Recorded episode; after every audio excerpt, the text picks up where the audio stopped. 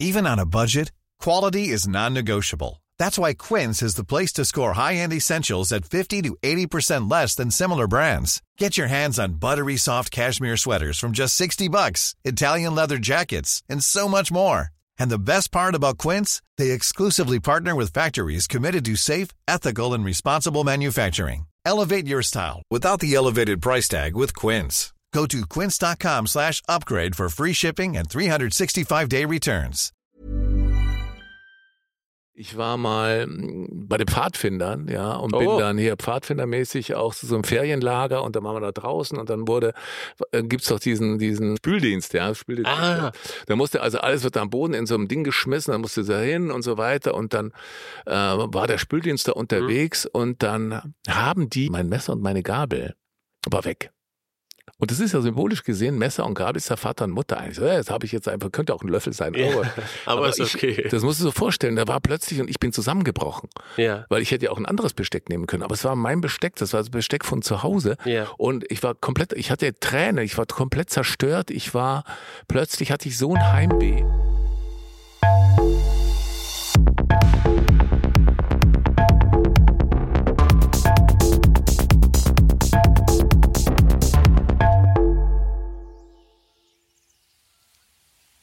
Leon.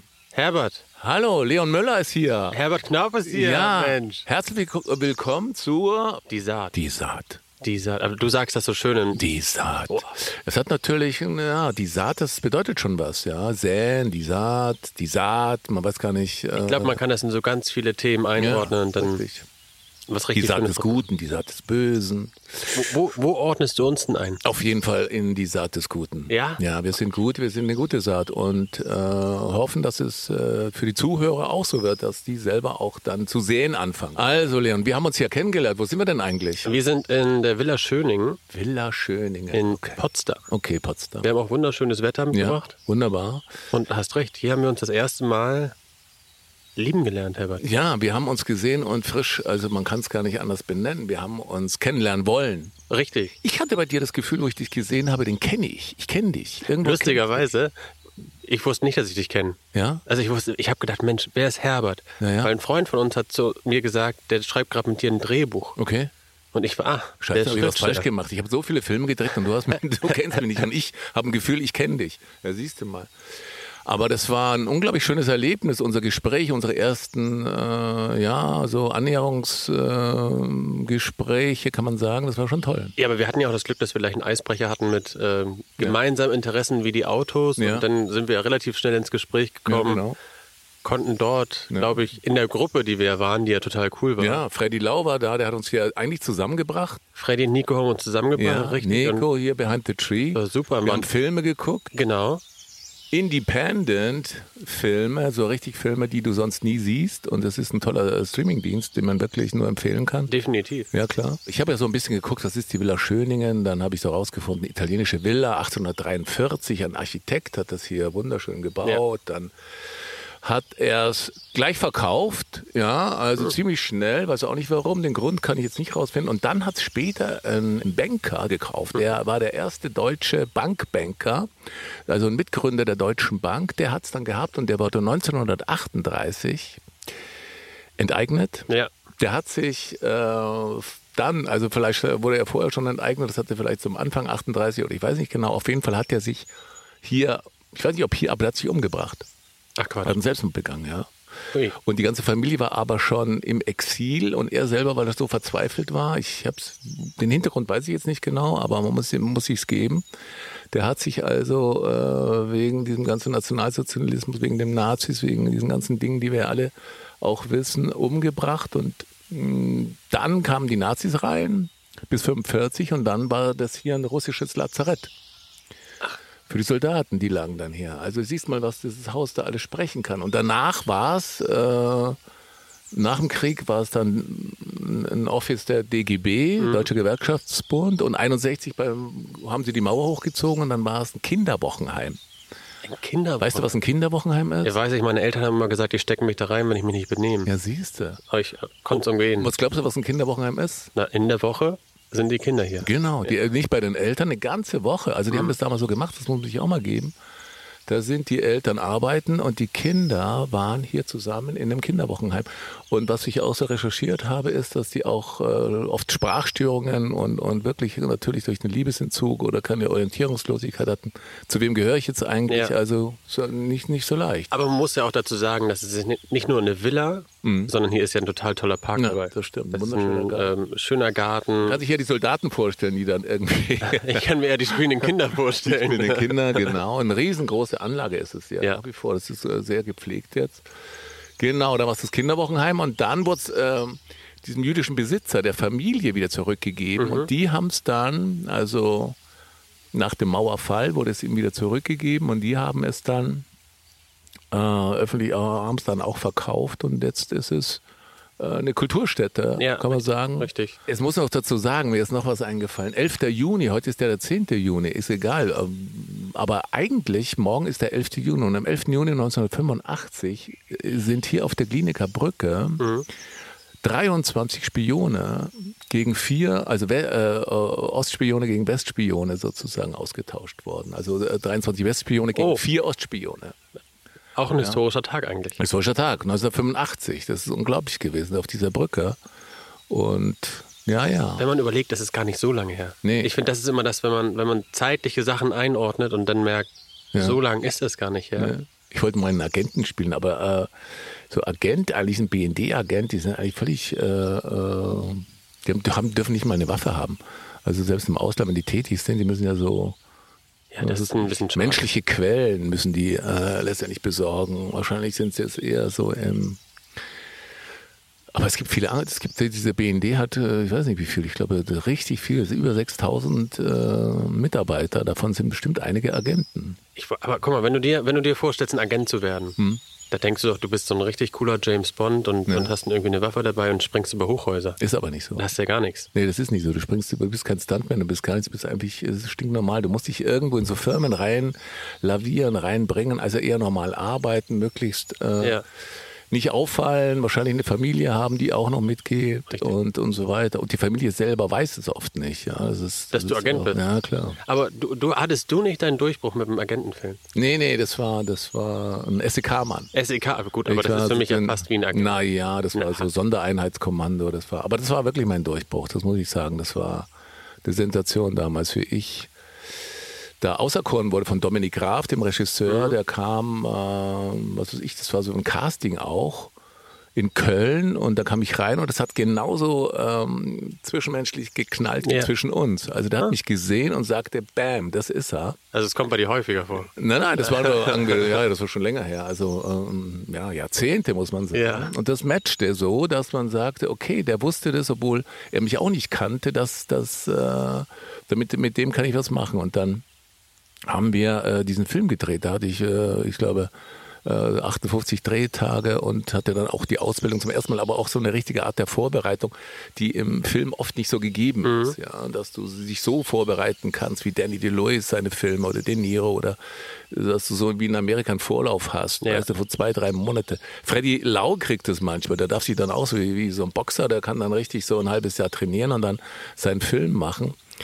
Aber ähm, normal gängig in Deutschland ist es nicht. Da wird die Kohle nicht dafür ausgegeben. Aber war das denn für dich, du hast den ersten Film gemacht sozusagen, Mhm. dein Durchbruch und du hattest zwei, drei Monate lang Zeit, dich vorzubereiten. Ja. War das danach eigentlich dein Gedankengang, ist es immer so, dass ich mich vorbereiten kann oder, oder wusstest du schon vor, dass es nicht so ist? Äh, Ich, das wusste ich nicht. Ich dachte eigentlich, das geht so weiter. Nur dann haben die ähm, mich sozusagen äh, gefrühstückt im Sinne von, dass ich eine Erfahrung hatte über Jahre. Ich war 17 Jahre am Theater und hatte da natürlich alle möglichen Rollen gespielt. Ja. Also, ja, ich hatte so von, was ich, vom Spießer zum äh, James Bond, alle möglichen Figuren auf der auf der Bühne schon gegeben und hatte dann natürlich so eine Schatzkiste, in die die da äh, graben konnten und äh, ich konnte da alles Mögliche zeigen. Und dann brauchte ihr auch nicht unbedingt diese Vorbereitung, sondern haben die auf den Knopf gedrückt, hier spiel mal das, spiel mal das, spiel mal das und so habe ich eigentlich bis heute das Glück, ähm, sehr, sehr, sehr viel und durchgängig zu spielen. Aber das ist ja auch das Spannende. Guck mal, Mhm. du hast theoretisch ja 17 Jahre lang Vorerfahrung gehabt und musstest immer on point auf, Ja, der, ja. auf der Theaterbühne performen. Naja, da hast du aber auch die Vorbereitung. Da hast du auch fünf, sechs, sieben Wochen, darfst du da üben. Ja, na klar, aber du hast ja danach in dem Sinne eine Erfahrung mehr Ja, gewonnen klar. und kannst dann sagen, Na klar.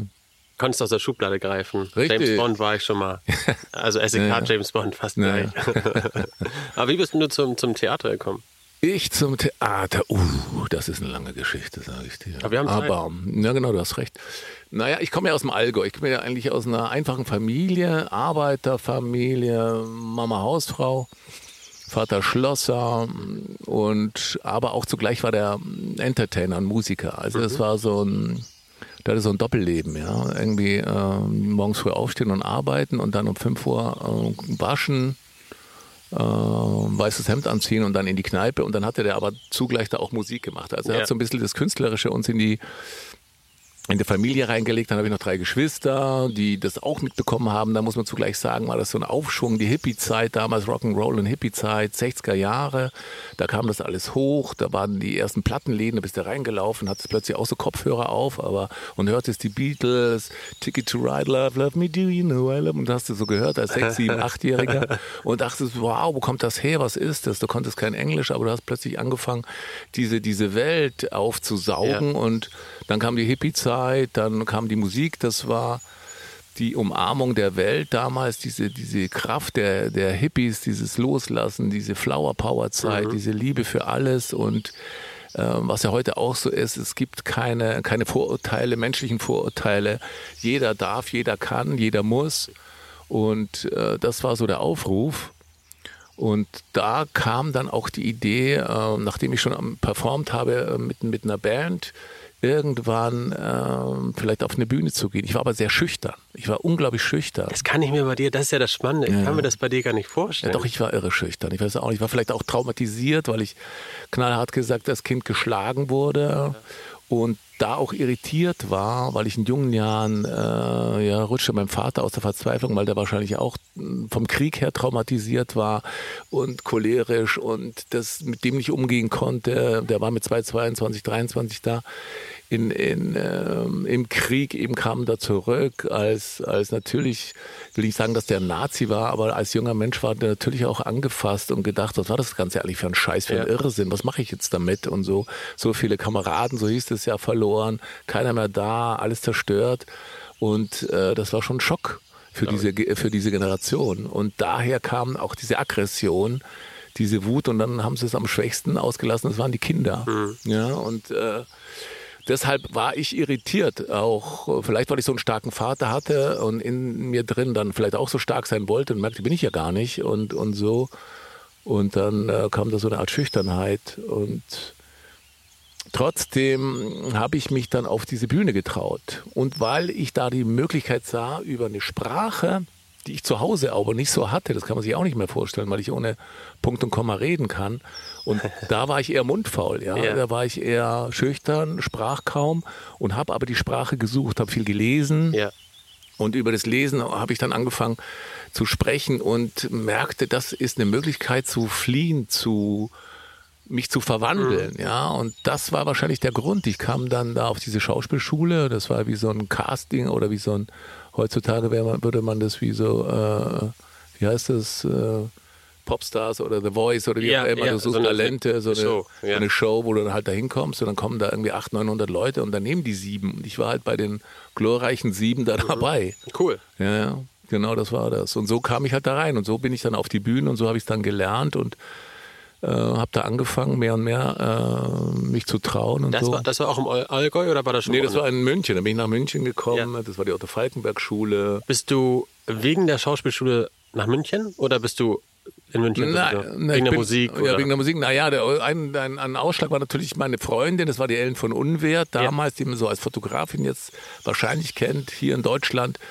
Vielleicht weniger, aber auch schon mittlerweile ist das ein Begriff. Das ist einer der fünf besten äh, Fotografinnen der Welt, behaupte ich, wollte jetzt mal. Das ich ist die auch. sagen, ich glaube, die ist vielen, ist vielen Leuten ein, Begriff. Das ist ein Topstar, die wirklich äh, Gott und die Welt äh, vor ihrer Linse hatte von, was weiß ich, äh, kann es gar nicht nehmen, Lady Gaga, Brad Pitt, wie sie alle heißen, die ganzen Superstars, die war auf der Kardashian-Hochzeit und die fotografiert immer noch, die war, ist da überall und, und äh, bildet die, die Menschen ab. Und das war meine erste Freundin, ist eine Vollwaisin ähm, in Oberstdorf, da wo ich zur Schule ging, da wohnte die, lebte die, weil sie ähm, keinen Vater, keine Mutter mehr hatte.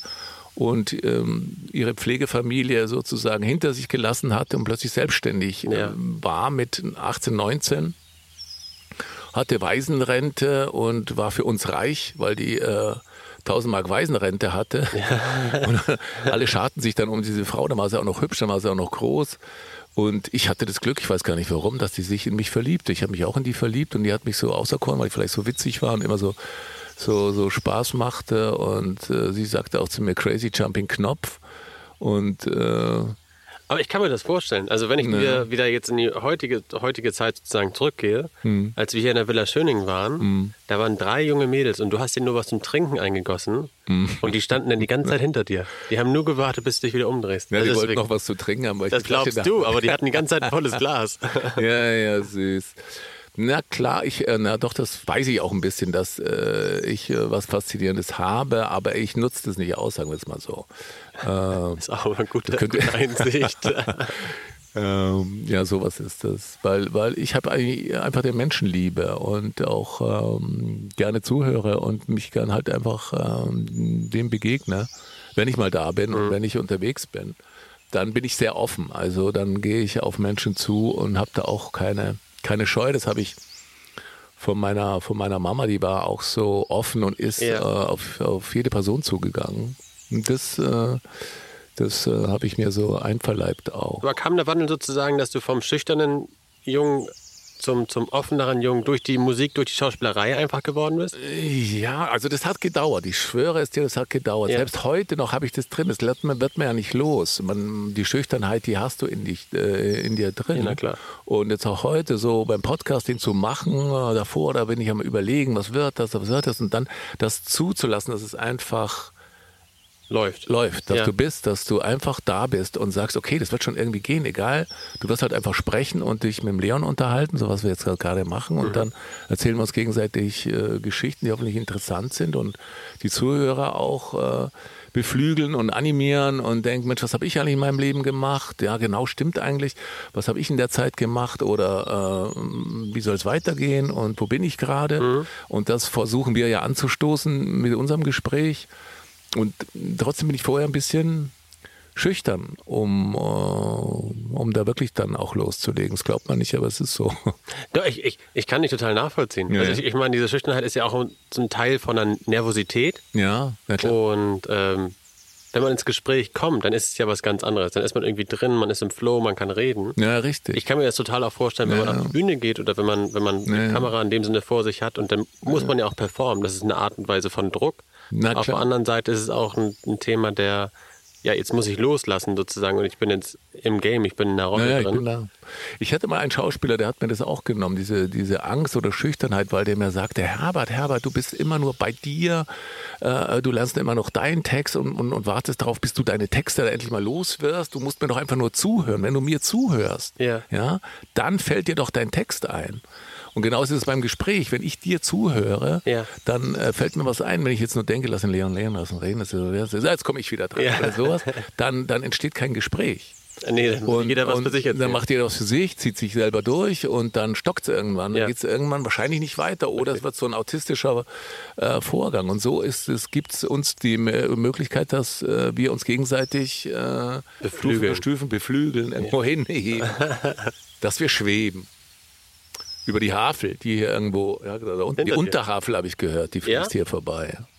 Ich muss gestehen, ich, Erdkunde, Ah. Flüsse, ich kenne die Elbe, da komme ich her. Da kommst du her, ja, genau. Erzähl doch du mal. Jetzt, jetzt habe ich ein bisschen was erzählt, so mit Freundin noch, die mich dahin brachte. Die hat mich natürlich auch ein bisschen entschüchtert. Aber Elbe, was, wo, wo bist du da so mit so einem kleinen Binsenkorb wie Moses so angeschwemmt worden? Genau, genau, das war genau so. Und meine Eltern hatten äh, irgendwie das Gefühl, die müssten da den rausfischen und Ja. dann war ich da drin. Das ist aber mit allem, ich habe zwei Schwestern, die sind genauso rausgefischt Die sind worden. genauso rausgefischt worden. Und dann wurdest du irgend zu so einer Familie. Genau, wurde ich einfach da reingestopft. Ja, verstehe. Nein, aber jetzt mal wirklich im Ernst. Elbe, du warst ähm, Ich ein- sag immer, ich komme aus Hamburg, Mhm. das klingt, ich komme ursprünglich aus Elmshorn. Elmshorn. Ähm, ja. Das musst du uns beschreiben. Also ich bin ja klar, die Norddeutschen werden sagen, Hä, klar ist weil ich weiß nicht, wo Elmshorn ist, aber ich als Allgäuer, ich habe ja wirklich einen begrenzten Horizont. Das sind ja nur Berge, weißt du? Ja, bei uns gibt's keine Berge. Bei uns gibt's flaches Land. Okay. Elmshorn ist so 40 Kilometer weit weg. Nee, nicht mal, nicht mal. Ja. 20, 25 Kilometer weit weg von Hamburg. Okay. Ähm, da bin ich groß geworden, da bin ich zur Schule gegangen, bis ich 16 war und Mhm. Okay. Ja, habe da eigentlich fast immer nur Fußball gespielt. Ich wollte Ja, mal eben. Fußballprofi werden. Ja, ja, das habe ich, da wollte ich gerade dir aus der Nase kitzeln. Das Ja. hast du mir nicht damals schon ein bisschen erzählt. Du warst Fußballer und hast Fußball gespielt und hast das angefangen mit Fußball. Boah, da gibt's eine ganz, ganz gute Story zu, Mhm. finde ich. Ähm, ich habe mit fünf angefangen, Fußball zu spielen bei uns im Dorfverein. Okay. Den Dorfverein musst du dir vorstellen, das war ein Fußballplatz neben der Schule, also gehörte der zur Schule. Mhm. Und irgendwann hat, hatte ich jemanden in meiner Klasse, der hat in der großen Stadt Elmshorn äh, Fußball gespielt und sagte, komm noch mal mit. Und ich sagte, boah. Also meine Eltern haben gesagt, ja, wir Ja, fahren klar. nicht mal hin und du guckst mal, wie es ist. Und ich war auch super schüchtern früher als Kind. Okay. Also wirklich das sehr, wird sehr es auch nicht mehr so, dass du schüchtern bist. Und also in deinem Alter war ich schüchtern auf jeden Fall. Meinst du? Ja, bestimmt. Und beim ersten Probetraining, also du musst dir vorstellen, mit fünf laufen dann da so 20 Kinder rum, keiner versteht irgendwas, wo der hinlaufen muss und alle laufen auf den Ball zu. Okay. Und ich hatte mich ins Tor gestellt. Ich wollte nie Torwart werden, aber ich dachte, wenn hier keiner irgendwie ist, der sich ein Tor stellt, stelle ich mich dahin.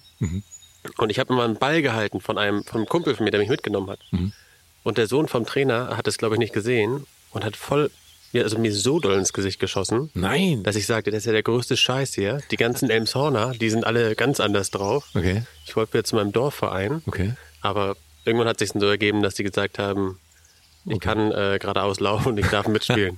Wie alt warst du da? Fünf oder sechs, was? fünf, sechs, irgendwie so. Und das, hat- kannst du dich noch erinnern, dass der da eine, eine volle Pulle eins ins Gesicht Oh, das ist, hat? das ist, das ist, Da ist ja ein Schock, na klar. Gefühlt aber träume ich da heute noch von. Normalerweise hört, hört man dann auf. Aber du hast weitergemacht. Ja, ich, ich, ich war auch kurz, glaube ich, davor aufzuhören. Aber du bist ja äh, schon besser und besser geworden. Das ist dann irgendwie schon so, wie wird man Profi? Du warst ja kurz davor, du hast ja am Schluss dann auch durchaus in einem, in einem bekannteren und größeren Verein gespielt. Genau, das ging dann über, über ich habe lange dort gespielt in Emshorn. Wir waren Ja. als Jugend, muss man auch sagen, ich glaube, das ist wie überall. Wenn du eine gute Mannschaft hast, egal ob es im Sport ist, in, in der Schauspielerei, Ja, äh, wenn du gute Partner Ja, hast, dann, dann Oder gibt es auch. Theatergruppen, da gibt es auch so, ja, ich war in Bremen zum Beispiel Ja. und da waren wir dann äh, Theater des, äh, des Jahres mit Bremen, ja. Ja, guck mal, sowas. Und da, Wenn du eine gute Combo hast, dann kannst du da wirklich alles, alles reißen. das ist ja wie wir hoffen, dass wir eine gute Kombo sind. na klar. Dann, dann kommen wir dazu sagen, dann Da beflügelt kommen wir man. the best podcast ever. Ja, richtig. Ja, klar. Und ähm, wir waren wirklich erfolgreich in der Zeit. Aha. Also haben den Hamburger Pokal gewonnen als kleine Wow. Mannschaft gegen den HSV damals. Okay. Ähm, und dann Wie wurde ich, Heidenheim. genau. Okay. und dann wurde ich gescoutet ähm, mit 14 und bin dann zu Niendorf gekommen. Niendorf war äh, TSV in Hamburg. Hab da meine erste ähm, Saison in der C-Jugend Regionalliga gespielt. Das war so die höchste deutsche Jugendliga in dem Bereich.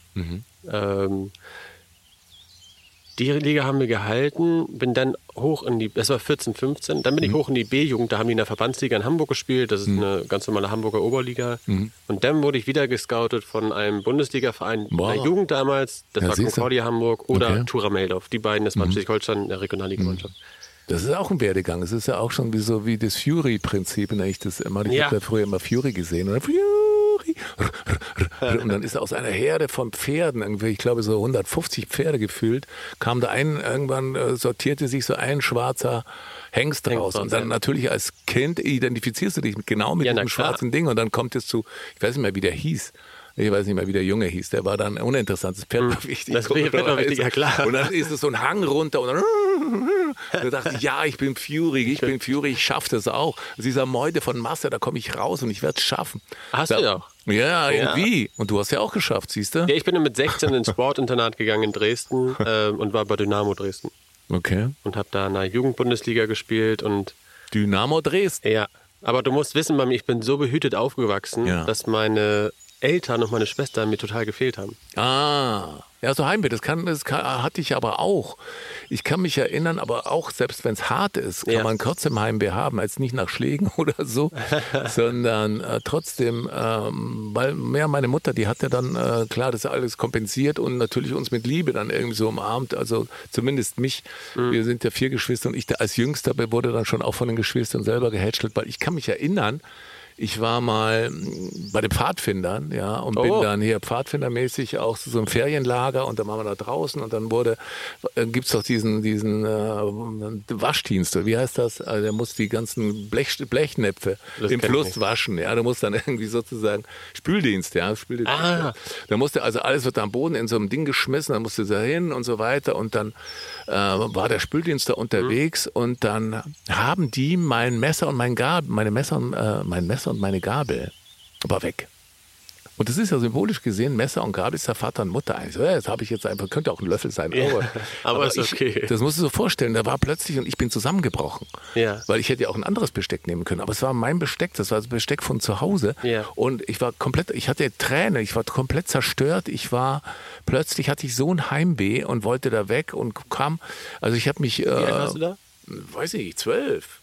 Also schon ein bisschen, ein bisschen älter, zwölf. Aber vielleicht ist es was, worum man sich festgehalten hat. Dass Ja, gesagt na hast, das klar. ist mein Besteck, ich will das. Ja, und, das, und ich war war in dieser Männerding da, was stehst du drin? Und äh, klar, hey, jetzt hör mal und so. und das war genau der Moment, wo ich so äh, ange, angeschlagen war, so angeschossen wurde. Irgendwie wie so ein Schuss ins Gesicht, so ein bisschen. Aber wenn du der Jüngste bist von vier Geschwistern, Mhm.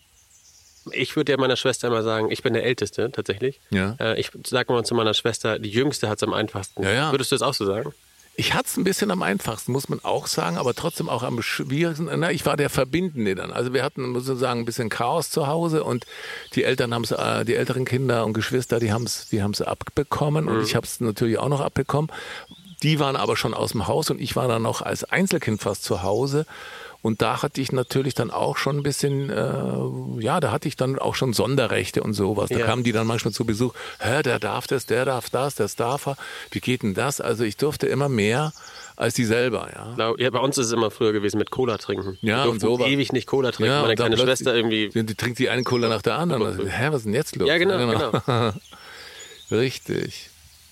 Und du hast in München die Ellen kennengelernt. Da warst du aber schon auf der Schauspielschule. Und dann bist du aber erst. Nee, da war ich, nee, da, ich habe die davor kennengelernt. Also die wollte Model werden, das war die Entscheidung. Deswegen sind die nach München gegangen. Das war der Grund, das war doch deine Frage noch. Die sagte, okay, ich werde Model und dann sagte ich, gut, dann werde ich Schauspieler, weil ich dachte, wenn ich muss irgendwas werden, sonst äh, ist die weg. Ja, ich muss mir irgendwas ah, das war einfallen lassen. tatsächlich, weil du Ja, gesagt so. hast, du willst. wenn ich da im Allgäu bleibe und ähm, was weiß ich, äh, keine Ahnung, Skilehrer oder so, dann ist die weg. Und dann dachte ich, ich muss der irgendwas, ich muss da Schauspieler werden. Ich glaube aber, Skilehrer haben auch ein gutes Leben. na ja, aber dann irgendwann kommt schon mal ein Model ab und der hat nur Ja, Winter. gut, gut. Aber nicht das ganze Jahr, verstehst Ja. du? Ich wollte die ja das ganze Jahr um mich herum haben. Das habe ich da auch ein bisschen geschafft. Wir sind heute noch befreundet, aber so zusammen so vier, fünf Jahre, Mhm. weil es wurde- schwierig. Die war dann richtig, wurde Model und äh, ging dann nach äh, Mailand, nach Paris dann Oh, am wow. Schluss und ich blieb dann in München und dann war die auch immer genervt, weil ich immer Reklamhefte las und immer diese, diese Rollen lernte und die wollte ausgehen und das war schon so ein Gefälle, dass die irgendwann sagte, ja Gott, der ist langweilig, der lernt immer Text, der spielt da in seiner Spielewelt, auf der Bühne lebt er eigentlich das und äh, sie war im wirklichen Ja, Leben, ist ja auch ja. so, weißt du. Aber- dass du auf einer Bühne natürlich was anderes spielst, Das muss so Mitte 20 gewesen sein. genau.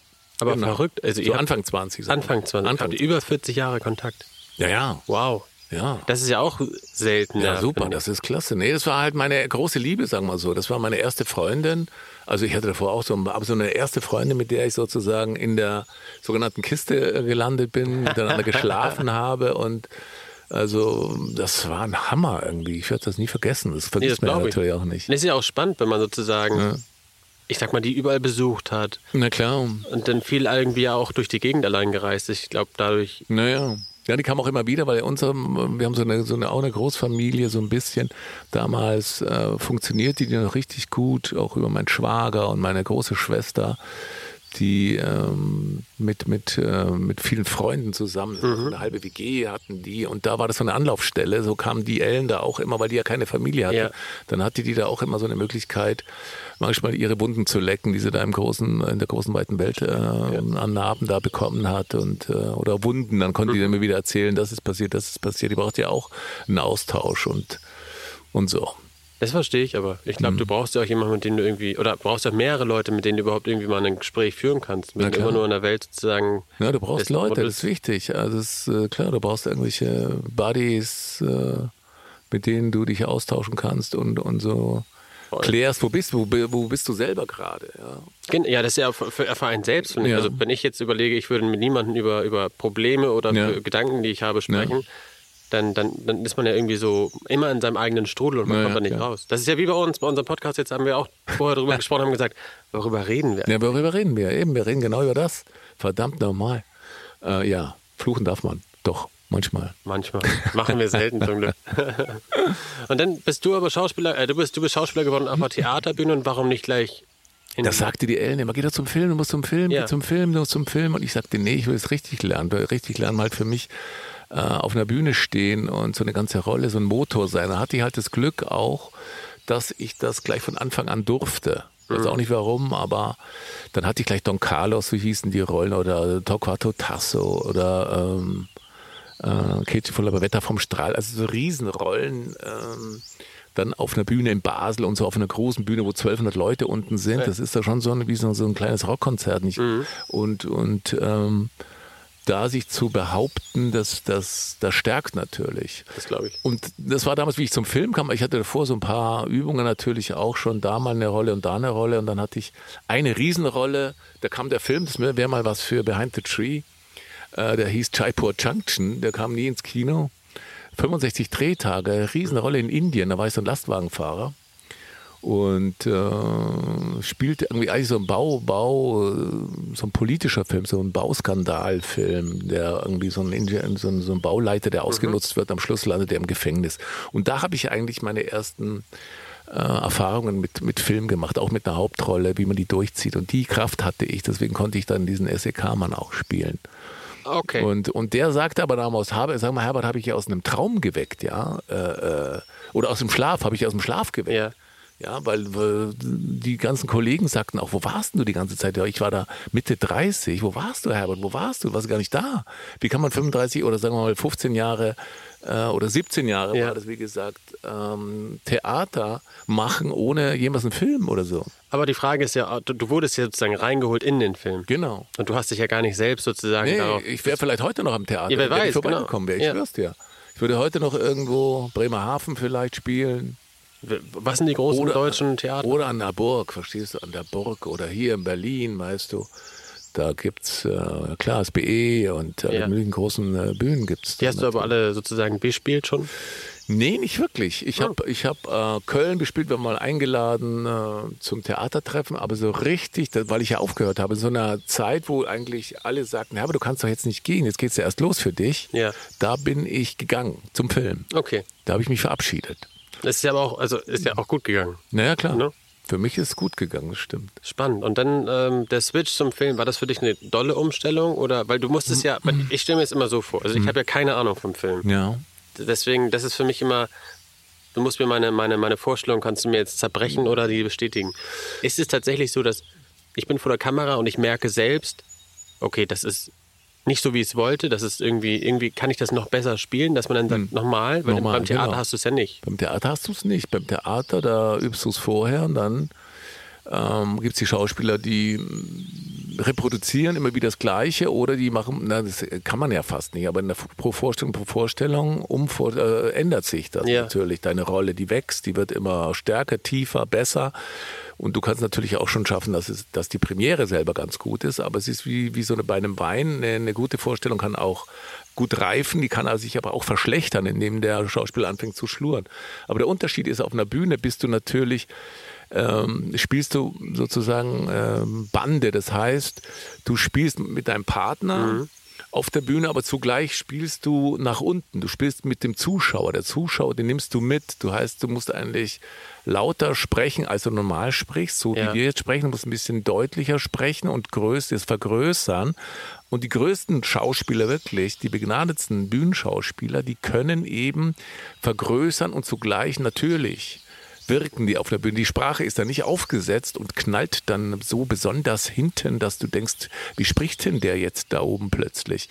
Der äh, redet eben und der redet auch ganz normal oben auf einer Bühne und trotzdem muss das ja verstärken und hat die, hat die, die Gabe oder die Technik, äh, es so zu machen, dass, du, dass es natürlich klingt.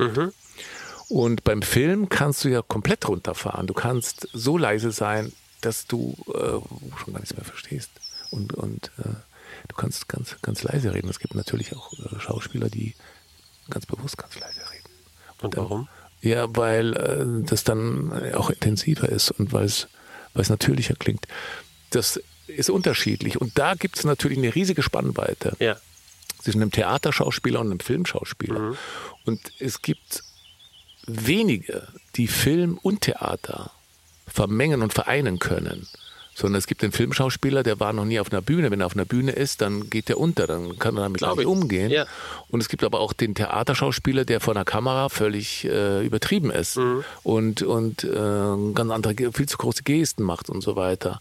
Sich eben nicht reduzieren lernt und Ja. sowas. Also das gibt, das ist eine Herausforderung. Jedes, jedes Medium ist da, ist da äh, Anders. was anders. Aber das ist ja, finde ich, das, das macht es irgendwie auch so spannend. Und ich Hm. finde, das macht dich ja auch als, als Schauspieler und Theaterschauspieler so interessant, weil du ja einfach beide Seiten kennst und auch irgendwie weißt, in welche Richtung muss ich wie spielen, Hm. wann muss ich spielen. Ich meine, im Winter hast du ja so, hast du auch eine Vorstellung, oder nicht eine Vorstellung, aber du hast die Geschichte erzählt von dem, als die drei Geister kamen. Ja, ja, genau, von dem Scrooge. Scrooge, ja. Das war eine Lesung. Aber ich, habe, ich, spiele ja immer noch Theater am St. Pauli-Theater da in, in, In in Hamburg. Hamburg immer. Da, da habe ich dann viele Vorstellungen und Erstaufführungen irgendwie auch gemacht mit dem Uli Waller zusammen. Mhm. Das ist ein äh, toller Intendant und Regisseur, der äh, ganz schöne, tolle Schauspieler immer zusammenbringt und, und äh, großartige Stücke irgendwie äh, äh, raussucht, die Ja, man dann eben spielen kann. Also das, das ist so ein Schauspielertheater, weil man da am Stück 20, 30 Mal spielt und dann hast du, kannst du wieder deine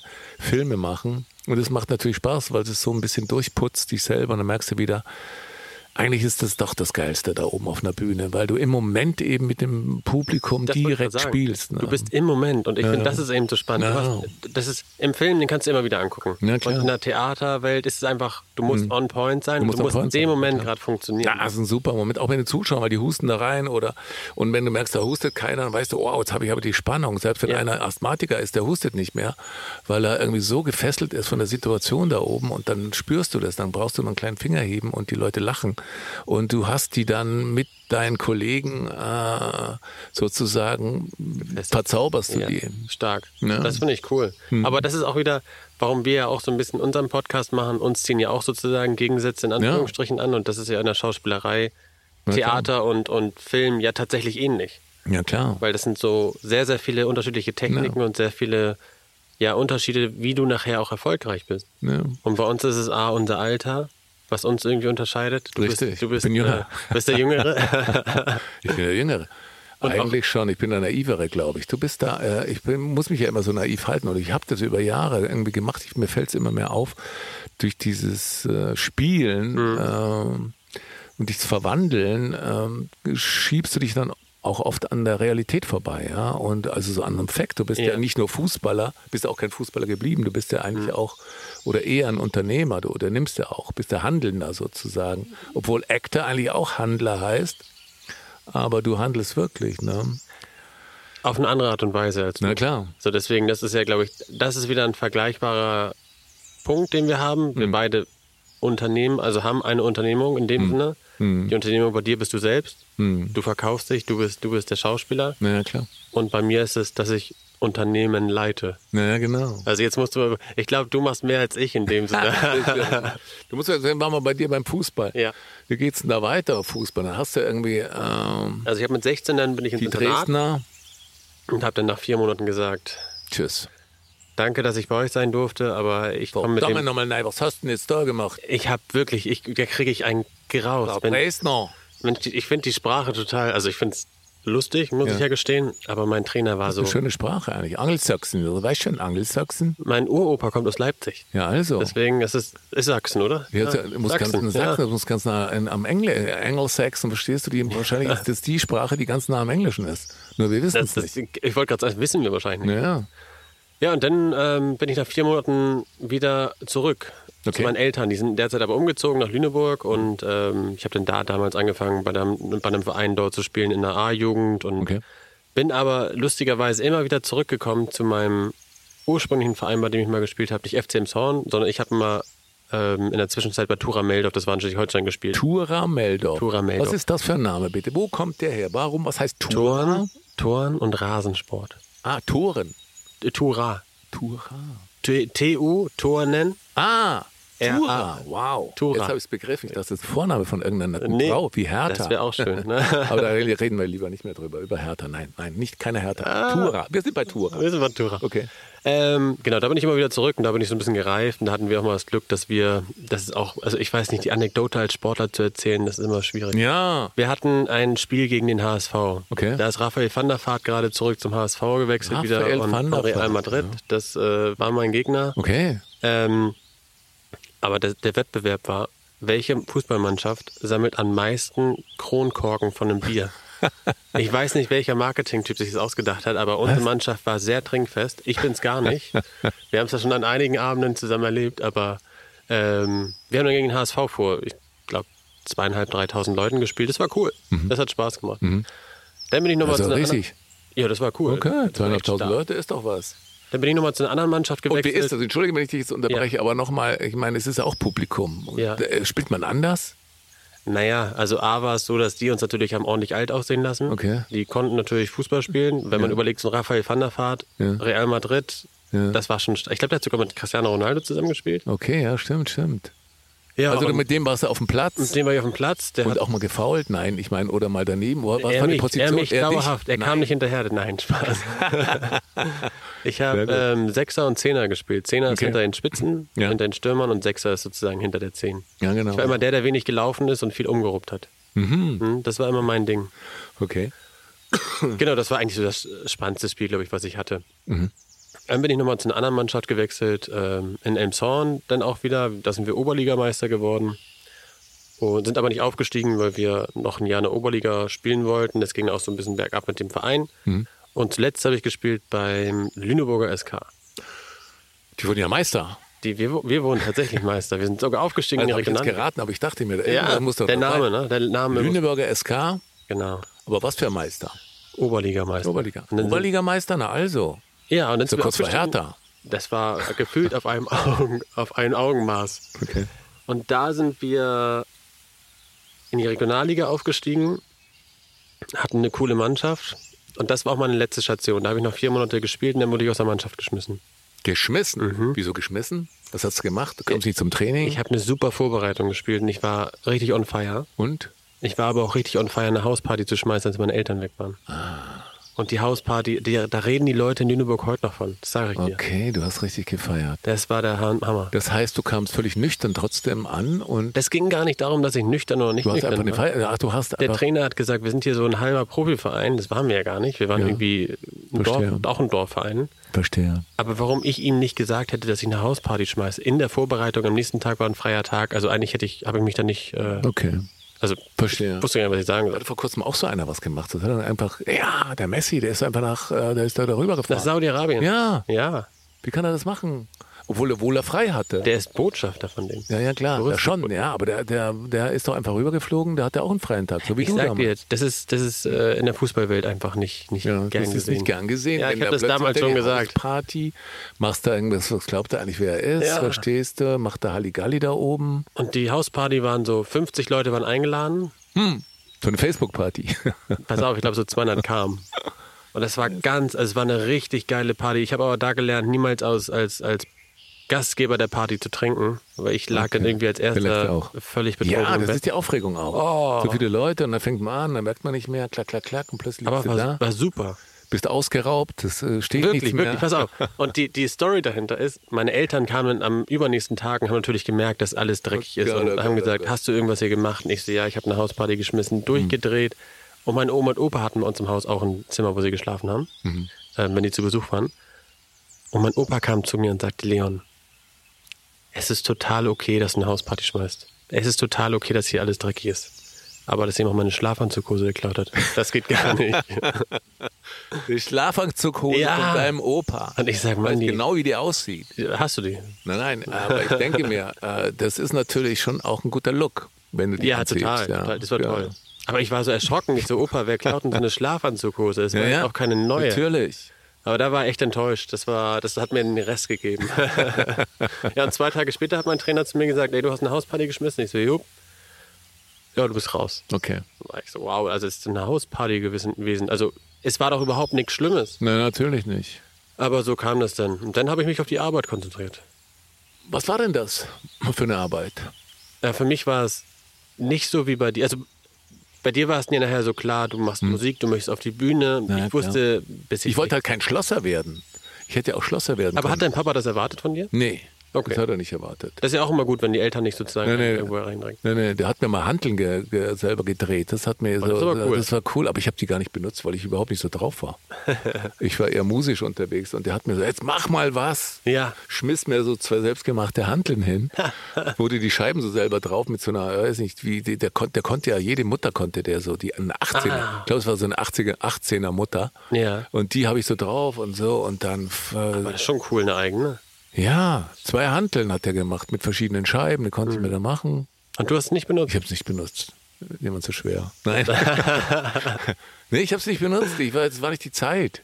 Da war noch nicht so, obwohl Schwarzenegger war da schon Sagen, unterwegs. Schwarzenegger aber war doch da, oder? aber ähm, ja, nee. Ja, verstehe ich. Man, Heute mache ich es jeden Tag. Ich meine, sieben Jahren schaue ja. ich an. Ja, klar. Aber ist das schwer für dich, Klamotten zu finden bei den dicken Oh, nee, Oberarmen? das sag ich ja. Ich habe Oversize, permanente Oversize. Da schon gar nicht mehr reinpasse. Ja, das würde ich mir auch wünschen. Meine Verlobte sich wahrscheinlich auch.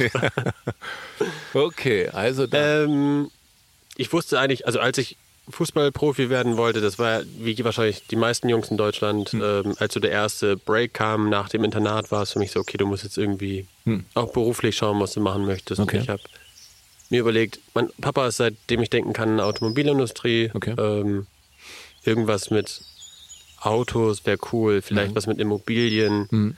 Guck mal, was es so für Ideen gibt. Okay. Und dann habe ich ein Praktikum im Autohaus gemacht von äh, meinem Papa, der Geschäftskollege hatte noch ein Autohaus und da habe ich ein Praktikum gemacht, habe zwei Wochen lang geschaut, ob mir es gefällt, was man da also alles macht. Und ich habe mich ganz okay angestellt und die haben gesagt, hey, hast du Lust bei uns eine Ausbildung zu machen? Und ich dachte, super, ich muss keine Bewerbung schreiben, Ja, mach ich. ist ja geil. Ja. Und ähm, verkaufen, wenn du nachher verkaufen kannst, also Automobilausbildung habe ich gemacht, um Mhm. nachher zu sagen, ich werde Verkäufer. Und Ah, ist geil. egal, was du nachher machst. Guck mal, ob du Autos verkaufst, Ja. Waschmaschinen, Stifte, Schauspieler. Schauspieler verkaufst. Ja. Das ist alles nachher, wenn du verkaufen kannst, Ja, kannst du ja, klar. Und das war eben so für mich dann der Start in die Automobilindustrie und ähm, habe dann bei VW und Audi so ein bisschen die Ausbildung gemacht. Ja, super. Das war in Ist gut, Lüneburg. wenn man was weiß, was man will und wenn man das dann tut, ist doch, äh, ist doch sensationell. Aber das hat ich sich gut. auch erst so entwickelt. Ja, ja. Also es ist ja am Anfang nicht so, dass du sagst, oh, das ist total Ja. mein Traum, sondern du entwickelst nachher so die Passion noch mehr dafür. Und mein Vater hat zu Emma gesagt, mach was anderes, nicht in die Automobilindustrie, aber trotzdem. Äh, das ist wie mit Tattoos. Bei mir war es, mach dir niemals ein Tattoo, hat mein Vater gesagt. Kaum 18 geworden schon tätowieren lassen. Ja, ich sehe es. Ja. Unglaublich. Mach dir nie so ein Tattoo, ja. Ja, toll. So hat sich das irgendwie Ja, die werden wir auch noch erschließen müssen, was da alles drauf ist. Die Tattoos. Ja, Oh, Ich natürlich. würde mir so gern wünschen, dass ich sage, alles hat einen, hat einen irgendwie einen Sinn. Sinn, aber ich habe auf dem Knie Loser tätowiert. Ich weiß nicht, welchen Sinn das macht. Loser auf dem Knie. Ja, mit so einem der- Pflaster drumherum. Sieht Ja. so aus, wenn es ein richtiges Pflaster Das muss ich mir angucken, aber der, wo es sieht halt. Bitte? Das ist ja immer so, der, wo es sieht. Das ist gleich, Ja. wenn du so machst, da guckt der eine rein äh, und der andere guckt Loser. Oder man ist kein Loser, I'm a Loser. Oder man, man steht dazu, dass man manchmal eben auch ein Loser sein kann. Voll, Das ist voll. auch äh, Gibt genug wichtig, Themen. ja klar. Deswegen, das ist, ähm, ich glaube, auch immer eine wichtige Einsicht. Na klar. Wenn, wenn, du, wenn du irgendwo sitzt und sagst, ja, du kannst alles, das ist ja Bullshit. Ja, na klar. Deswegen ähm, muss man ja auch irgendwann sich mal eingestehen, ich kann etwas nicht, um nachher besser zu werden. Was ist Kenntnis? Das, was man, äh, zu wissen, was man kann und was man nicht kann. Ganz genau. Oder? So genau. ungefähr. Und die Einsicht ist der erste Weg zur Besserung. Da- ja, da zu Sprüche, Wahnsinn. Kartoffeln schmecken gut. Ja, und dann bin ich in die Automobilindustrie gekommen. Also Automobilindustrie. Ich war dann bei einem, bei einem Vertragspartner und habe dann meine Ausbildung gemacht. Und Mhm. danach habe ich ein halbes Jahr nichts gemacht. Okay. Und was war das? Wie sieht es aus, nichts machen? Aber bei mir war es tatsächlich einfach nichts machen.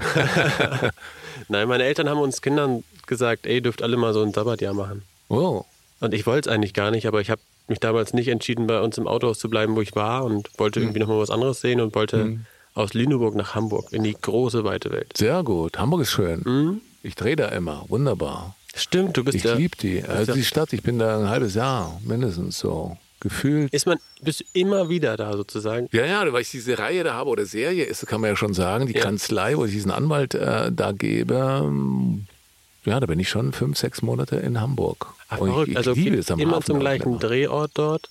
Ja, das ist die Kanzlei selber, aber wir haben halt Innen- und Außendrehs. Mhm. Außen ist immer unterschiedlich, je nach Fall. Und dann gibt es noch ein Gericht, das ist auch immer ähnlich. Ja klar, aber du bist selber. in Hamburg. Ich bin in Hamburg. Wirklich immer wieder ein halbes Jahr. Ein halbes Jahr in Hamburg, ja.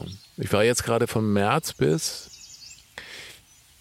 März bis Ende Juni, ja, was ist denn ja, März, Juni und dann nochmal September bis Dezember. So.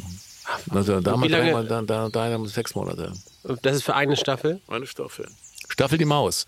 Da habe ich mir auf was eingelassen. Aber ich bin da auch, äh, wie gesagt, reingerutscht und dann äh, bist du halt da drin, da macht Spaß. Mir macht es ja nach wie vor immer noch Spaß. Ja. Sonst würde ich auch sagen, nee, ich, ich mache das jetzt nicht mehr. Aber das ist ein Challenge. Ich, das sind so elend komplizierte Texte, die ich der Autor da schreibt, dass da äh, ich weiß gar nicht, wie viel Zeit ich verbringe, um diese, diese Texte mir da reinzuschaufeln in mein Hirn. Ich, ich meine, wir haben das ja, wenn wir zusammen teilweise unterwegs bin, ja. sind, ja. liest du mir manchmal ja, vor oder sagst mir auch, was du lernst. Ja, ich habe schon ich jedes Mal, wow. Ja, ja, es ist, das ist halt dieses Fach, Fach äh, Anwalt Deutsch da, da wirst du wahnsinnig. Aber ist das Obwohl die es wahrscheinlich in Wirklichkeit gar nicht so, so machen, nur im Film muss es halt so perfekt machen. Der Anwalt darf auch stottern, ja. In, in Live stottert der oder wiederholt sich, aber. Aber ist das so wie von Grace Anatomy, weiß man ja zum Beispiel, dass da wohl nicht immer alle Bilder von Ärzten die richtigen waren. Also keine Ahnung, Erklärung von Ärzten. Hm. Ist es bei euch anders, dass alles, was ihr da sagt, auch tatsächlich der Wahrheit entspricht? Ein bisschen der recherchiert, der hat natürlich, der Autor hat dann schon äh, an, an weltliche Begleitung, sagen wir mal mhm. so, der, der, der prüfte es, was er da schreibt, dass es Hand und Fuß hat. Und vorher, glaube ich, ähm, weil es auch immer eher aktuelle Fälle sind, klopft er die ab und äh, hat dann einen Rechtsbeistand, der ihm da hilft. Und dann packt er das eben in, in ein Drehbuch. Aber verrückt. Ja. Und dass man das dann auch alles sich merken kann. Ah, naja, das ist Übung, glaube ich. Eins nach dem anderen, eins aus dem anderen, immer wieder. Ja. Ja, aber ich bin da immer. Und dann, und dann geht's. Ich kann nicht mal Geburtstage mehr merken von Familienmitgliedern. Das, das ist was anderes, das ist alles was anderes. So Texte lernen, das ist ja auch so Kurzzeitgedächtnis. Das, das äh, lernst und lernst und lernst und dann, äh, zumindest, ich habe es ja am nächsten Tag dann auch vergessen. Die Gefahr ist, dass man auch wirklich äh, wichtige Dinge dann mhm. auch wegschmeißt. Weil ich ja immer Texte, Texte, Texte, wenn meine Frau mir was sagt, ja immer bring mal das und das und dann äh, vergesse ich's. Siehst du, das ist wichtig, wenn ich dir mal was sage, vergisst du das ja. Ein, ein, eine Sache will ich von dir und was und du vergisst es. Also so, ja, verstehe ich, aber ich kenne das. Ich kenne es auch. Ja. und Hamburg ist halt ähm, ist ja fast wie eine zweite Heimat denn für dich. Ja, ich habe da auch mal gelebt, acht Jahre. Ich habe mal acht Jahre in Hamburg gelebt. Das war 93, bin ich da mal hin bis 2001, ja. Und dann, dann nach Berlin hier. Was, Berlin, Wahnsinn. Was hält dich jetzt an Berlin? Berlin ist einfach geil. Ich weiß nicht, weil es so, weil es so viel und äh, hässlich und schön und da gibt es so dieses Fox-Lied, der, der, der packt es da von Peter Fox. Mhm. Der, der packt es ganz gut, diese Stadt. Die hat so viel. Eine, und es sind tolle Leute da. Und natürlich sind es auch nervige Leute da, aggressive Leute. Das ist ein, das ist ein Moloch und ich, ich, äh, ich liebe diesen Moloch. Ich liebe diesen du Austausch. Passt da rein. Ja, vielleicht, aber das ist so ein Austausch von oder ein Spiegel unserer Gesellschaft. Da ist ja. alles, was du, da findest du alles. Und äh, du findest auch, würde ich sagen, so was im Moment einfach Sache ist mhm. in Deutschland. Das spiegelt sich da und dann kannst du es halt auch auf der Straße erleben.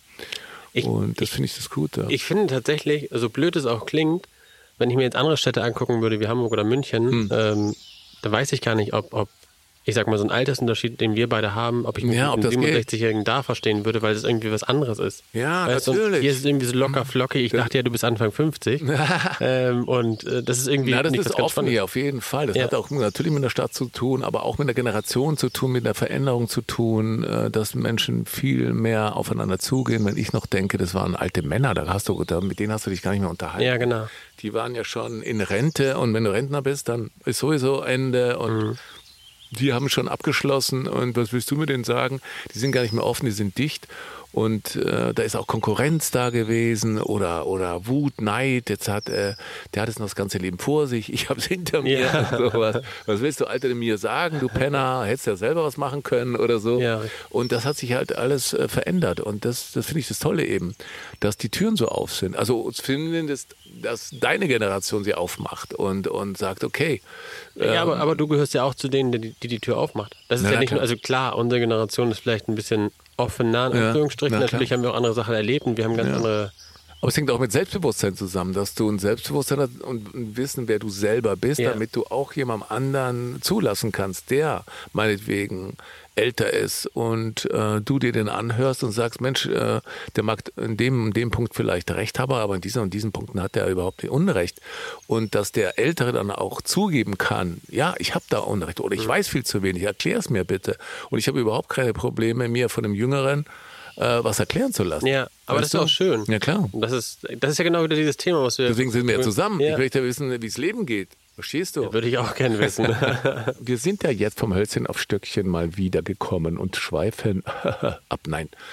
Leon, was machst du jetzt eigentlich genau? Was ich jetzt genau mache. Ja. Also ich bin, ich bin ähm, anfangs der Automobilindustrie treu geblieben. Ich hatte aber das Glück, dass mein Vater sich im zarten Alter 55 nochmal selbstständig gemacht hat und ähm, ja, sozusagen eine Übernahme, eine, Altersübernahme von der Firma ähm, gestartet hat. Und ähm, ja, wir sind dann sozusagen in den Familienrat gegangen und haben gesagt, so, wie, wie geht es bei uns überhaupt weiter?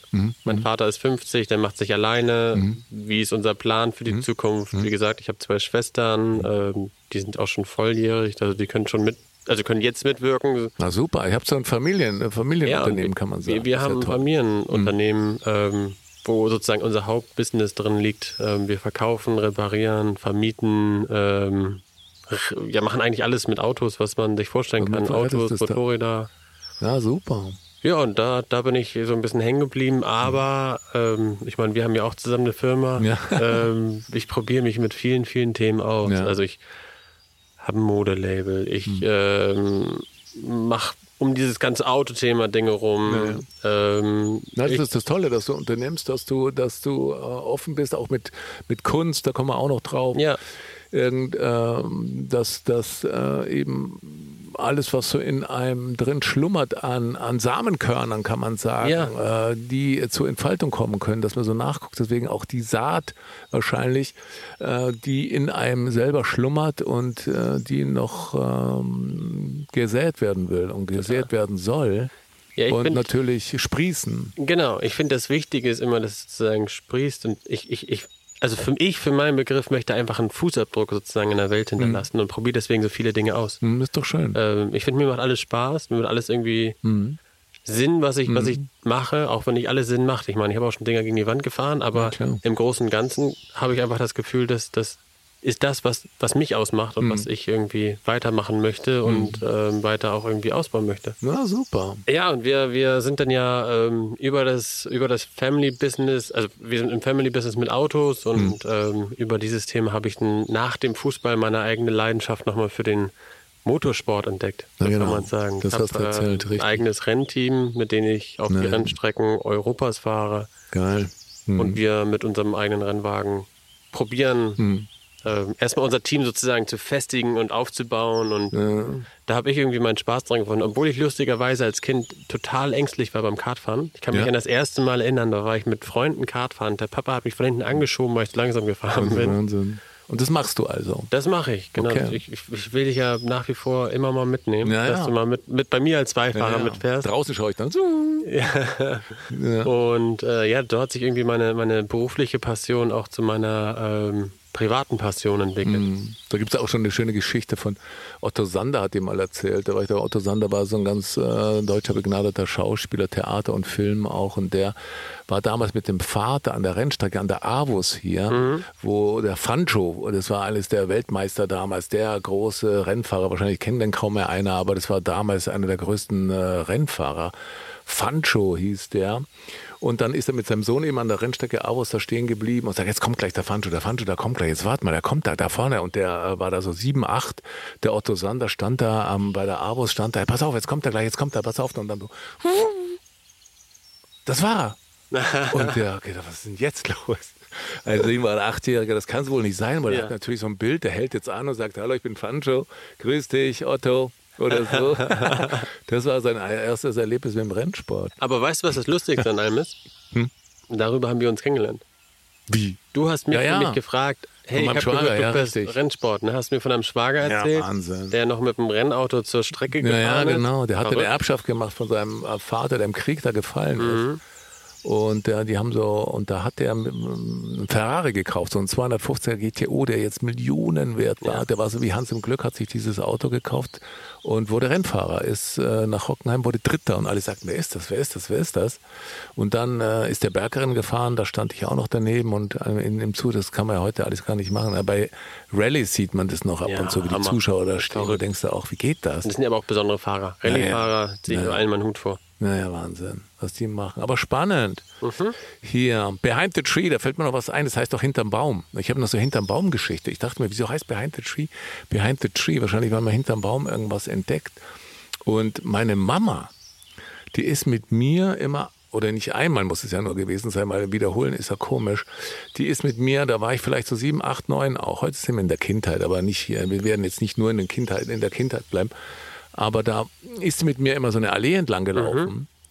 Und an Ostern äh, und hat dann gesagt, jetzt schau doch mal, ob der Osterhas da hinten was irgendwie und dann schau mal da hinterm Baum, nämlich immer hinterm Baum, nichts. Dann, äh, dann schau doch mal hinter dem nächsten Baum. Und dann habe ich wieder hinter dem Baum geguckt, nichts. Das war eine Allee, mindestens gefühlt 20, 25 Bäume. Und es waren vielleicht 10. Und dann wieder nichts. Und am Schluss der letzte Baum, Heu.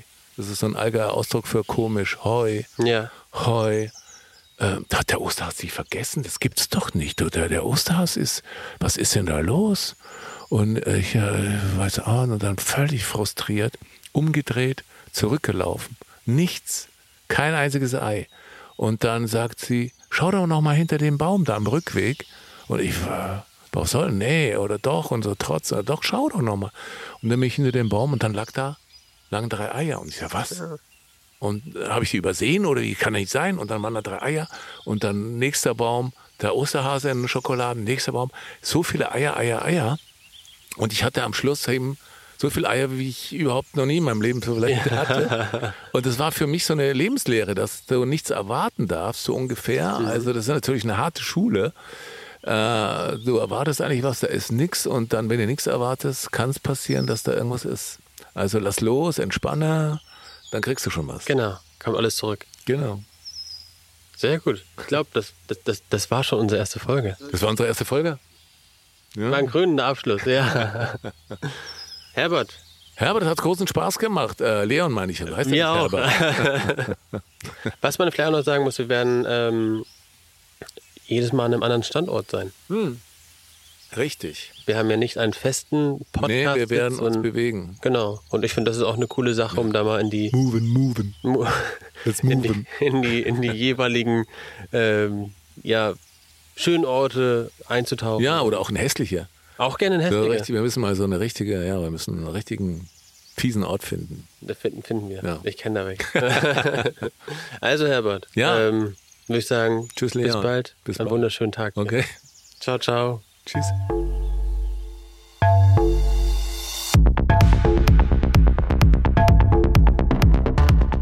Bei Fragen an uns beide sendet eine Mail an die Saat at behindthetree.de. Die Saat ist eine Produktion von Behind the Tree. Redaktion und Produktion Behind the Tree und Alexander Goldhammer. Titelmusik von Maximilian Wanninger.